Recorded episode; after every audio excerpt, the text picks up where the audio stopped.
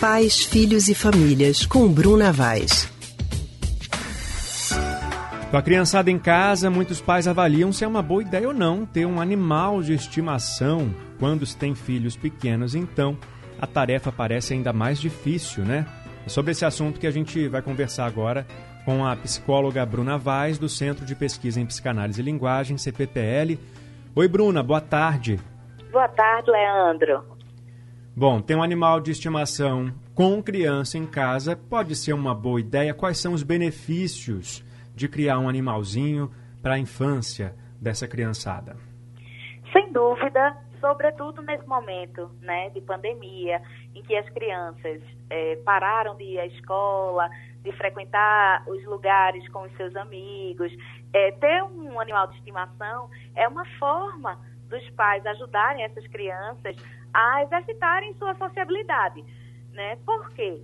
É, o animal de estimação, a gente sabe que, claro, traz aí alguns trabalhos para os pais, mas é, para a criança é muito importante porque ali a criança vai estar exercitando não só a sociabilidade, como também educar um animalzinho, dizer o que é que pode, o que é que não pode, ou seja, a criança vai entrar em contato com aquilo também que a, a própria criança aprendeu né, sobre limites, é, sobre, sobre aquilo, até onde é, pode ir, o que é que pode fazer, o que é que não pode fazer. Então, isso é importante para a criança. Fora isso, um animalzinho, ele traz é, animação, se a gente puder dizer assim, para casa. Uhum. Então, para aquelas crianças que já estão no momento, assim, sem aguentar esse momento de pandemia, porque já foram muitos meses, já estão cansados, né? Muitos pais, eu observei que muitos pais nesse período mudaram de ideia, né? Se antes não queriam um, um cachorro, por exemplo, no apartamento, passaram a querer né, um animalzinho e a grande maioria me deram feedback de que isso foi muito importante para a própria criança. É, Bruna, tem alguma idade assim específica para ter um animal de estimação em casa para a criança já aprender a cuidar? E outra, é importante de, dividir as tarefas, as obrigações sobre né, tudo que vem com o animal de estimação para casa, com as crianças também, elas terem ali a obrigação de colocar, por exemplo, a comidinha, de limpar o cocô, o xixi. Como é que deve ser essa divisão para que também a criança entenda que não é um brinquedo, né? É uma vida ali que está precisando de cuidado. Exato. Acho que o primeiro momento, antes mesmo de adquirir o animal, é sentar, conversar com a criança e estabelecer para a criança né, algumas responsabilidades.